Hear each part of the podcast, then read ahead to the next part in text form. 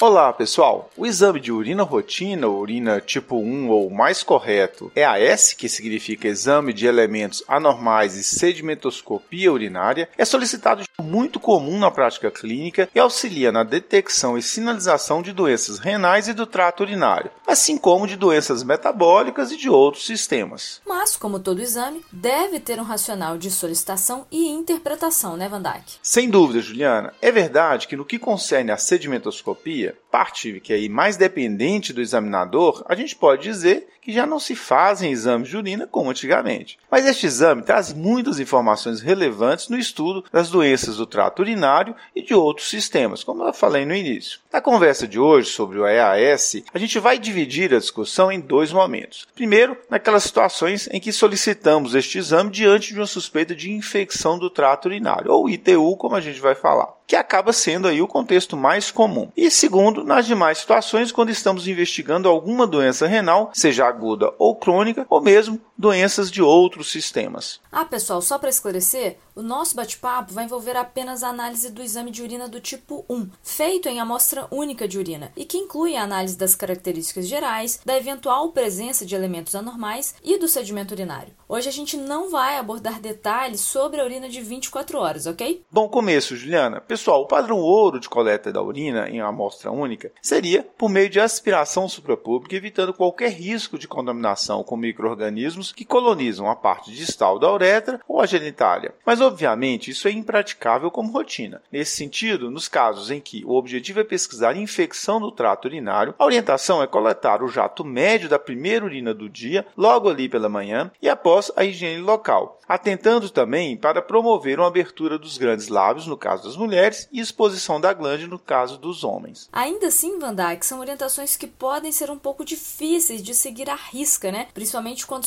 solicitamos esse exame em ambiente de pronto atendimento ou de internação. Nesses casos, então, quais são os cuidados que devem ser imprescindíveis? Juliana, a recomendação é que se tente ao menos obter o jato médio, partindo do entendimento de que o primeiro jato, de certa maneira, lava a porção distal da uretra e genitália, levando aí micro-organismos. Assim, a gente tem que sempre tentar expor bem a porção final da uretra, sem encostar a genitália no pote coletor, evitando contaminações. No caso de pacientes com catéter urinário, a coleta deve ser feita sempre direto do catéter e não da bolsa coletora. Ah, e uma vez coletado, a orientação é que a amostra seja enviada o mais rápido possível para o laboratório, e isso seria em até duas horas. Caso contrário, o ideal seria refrigerá-la, isso numa temperatura de geladeira, sem precisar congelar. Bom, começando então pela solicitação do exame de urina quando houver suspeita de infecção. Quais elementos anormais são importantes? Juliana, antes de te responder, é importante primeiro a gente reforçar que suspeitas de infecção urinária nem sempre indicam a solicitação de exame de urina. Mulheres jovens, sem comorbidades, sem fatores de risco para infecção recorrente ou multiresistência bacteriana, que se apresentam com sintomas típicos de cistite, dispensam a solicitação desse exame, já que o diagnóstico é eminentemente clínico e o tratamento pode ser feito de forma empírica. E muito menos a indicação de se realizar esse exame de forma rotineira, quando não houver uma doença suspeita a ser investigada, né, Van?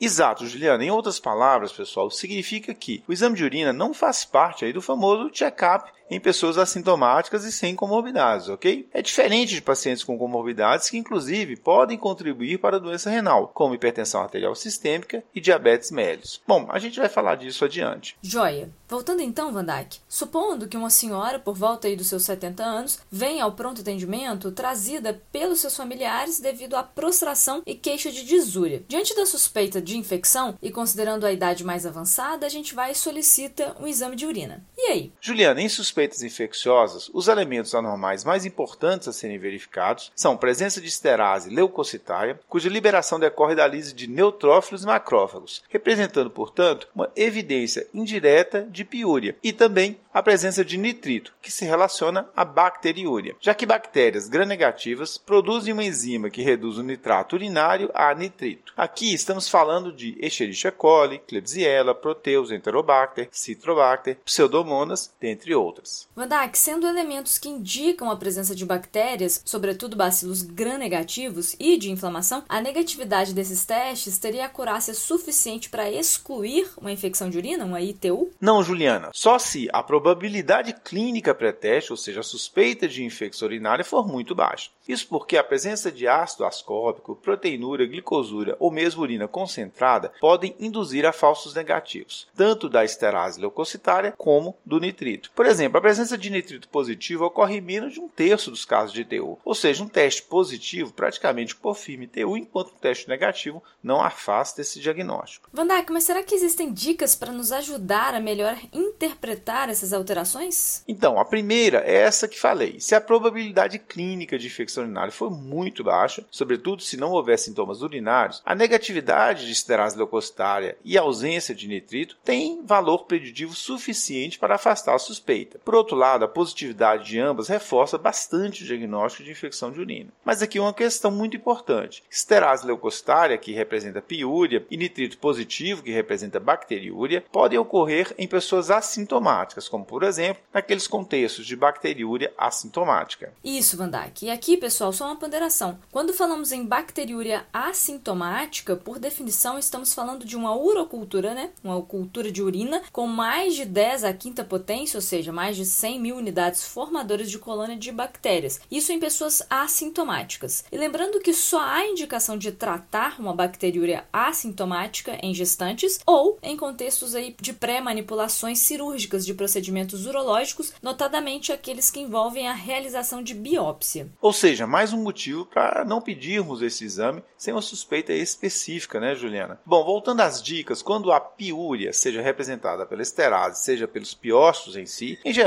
também a bacteriúria. A presença de piúria estéreo, ou seja, sem bacteriúria ao grã ou na cultura, pode ser encontrada em pessoas que receberam antibióticos antes da coleta de urina ou mesmo numa contaminação com leucócitos de secreções vaginais. Mas pode também se relacionar a outros diagnósticos, né, Van Dyke? Nefropatia por tumores uroepiteliais, infecções por germes atípicos, como clamídia, né, que no caso pode provocar uretrite com sintomas semelhantes né, à de uma infecção de urina, ou mesmo a tuberculose renal, que induzem piúria, mas que por serem bactérias de crescimento difícil em cultura não são isoladas. Boa lembrança, Juliana. Vamos então discutir sobre a análise do exame de urina mediante suspeitas de doença renal.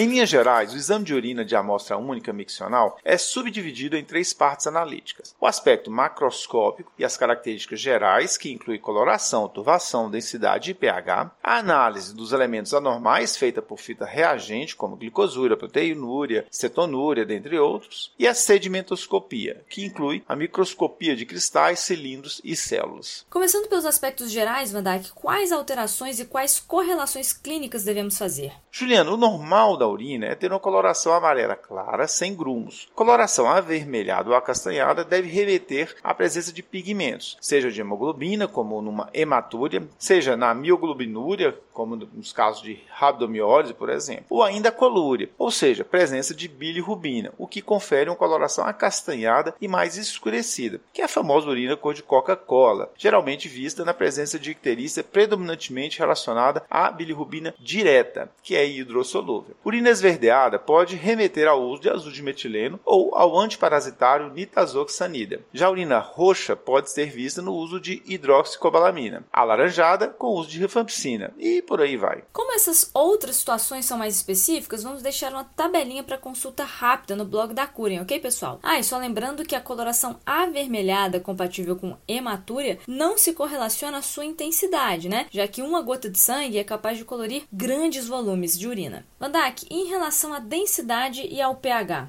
Juliana, densidade relaciona mais a quão diluída ou concentrada está a urina, ou seja, reflete a capacidade renal de concentração urinária. Quanto menor a densidade, mais concentrada a urina vai estar. A densidade é grosseiramente um espelho de osmolalidade, cuja medida nem sempre está disponível nos laboratórios de análises clínicas. O pH urinário, por sua vez, costuma ser um pouco ácido, por conta da eliminação fisiológica de íons H+. Este parâmetro pode ser influenciado pela dieta e por alterações do equilíbrio ácido-básico do corpo cor. O pH urinário pode auxiliar no diagnóstico do tipo de cálculo em caso de litíase urinária, no diagnóstico de infecções, já que algumas bactérias como Proteus e Klebsiella podem alcalinizar a urina, e no diagnóstico diferencial de tipos de acidose tubular renal. Complementando, pessoal, podemos encontrar outros elementos anormais, como corpos cetônicos, que classicamente se relacionam à cetoacidose diabética, mas podem ser encontrados também em outras condições, como exercício físico extenuante, jejum prolongado ou a famosa dieta cetogênica,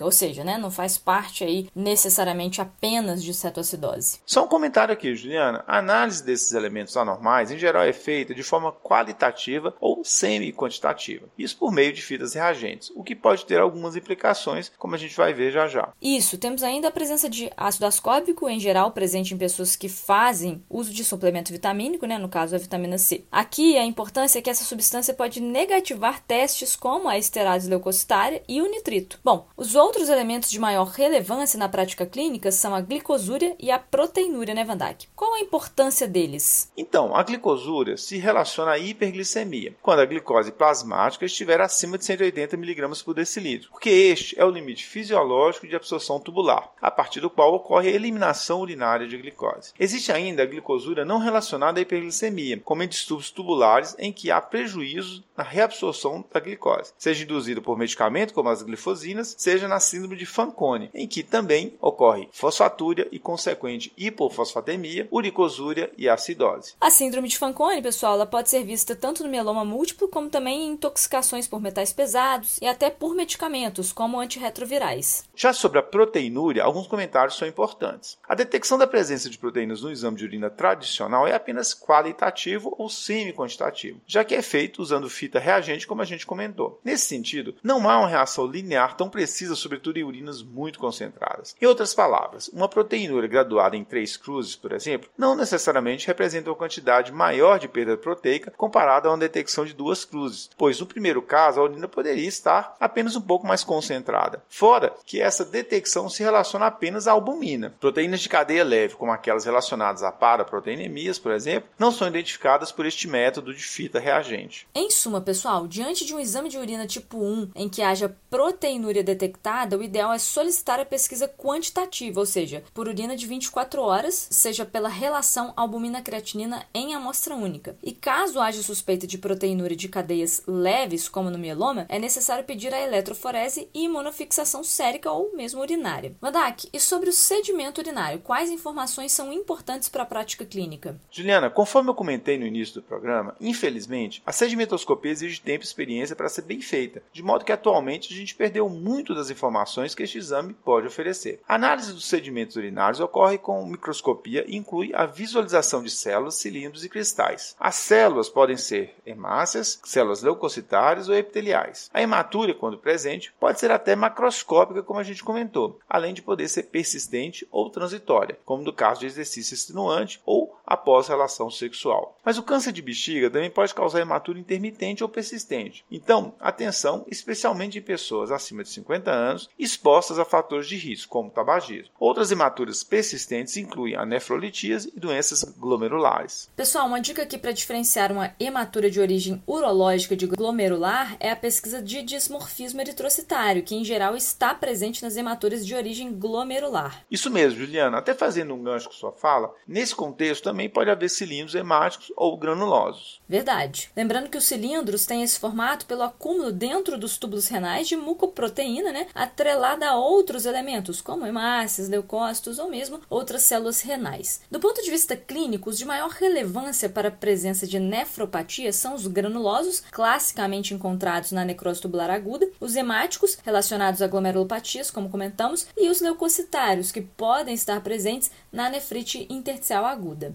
Na nefrite intersticial é clássica a associação com eosinofilia ou até eosinofilúria, não é mesmo, Juliana? Mas só para chamar a atenção, a presença dessas células na urina ocorre na minoria dos casos e mesmo a eosinofilia no sangue periférico. E, portanto, não são imprescindíveis para o seu diagnóstico. As células epiteliais também podem estar presentes, né, pessoal? E sua importância será sobre o local de origem. As escamosas, em geral, são provenientes aí, de contaminação da secreção genital e as tubulares de origem renal. Mandak, para fechar, e os cristais? Juliana, são vários os cristais que podem estar presentes na urina. Alguns dependem de alterações do pH, outros de supersaturação dos seus elementos. Em linhas gerais, as principais associações são com a nefrolitíase, no caso dos cristais de oxalato de cálcio e fosfato de cálcio. Mas a gente deve lembrar que a presença desses cristais não indica em si a presença de cálculo renal. Eles são, na verdade, um fator de risco para a formação de litíase. Bom, vamos então com um resumo. O exame de urina convencional, também conhecido como urina rotina, urina tipo 1 ou EAS, pode sinalizar doença renal e auxiliar na confirmação diagnóstica de suspeita infecciosa. Nessas suspeitas, inclusive, a presença de esterase leucocitária e nitrito reforçam o diagnóstico de infecção bacteriana pela alta especificidade. Já a negatividade desses testes auxiliam a excluir caso a suspeita inicial seja fraca. Com relação à análise dos elementos anormais, a presença de glicosúria deve levar à investigação de diabetes, mas também de outras doenças, como mieloma múltiplo, caso não haja uma hiperglicemia concomitante. Já a proteinúria deve indicar a realização de pesquisa quantitativa. Por fim, a presença de hematúria remete a causas glomerulares, se dismorfismo presente, da mesma forma que cilindros granulosos, enquanto os cristais, sobretudo aí à base de cálcio, remetem a risco de nefrolitíase. Com roteiro e edição de Vandac Nobre e Juliana Vieira e produção de Bernardo Levindo, este foi mais um Corrida de Leito, o podcast da Cura em Lab. Agradecemos e esperamos tê-lo conosco novamente em breve. Até a próxima semana.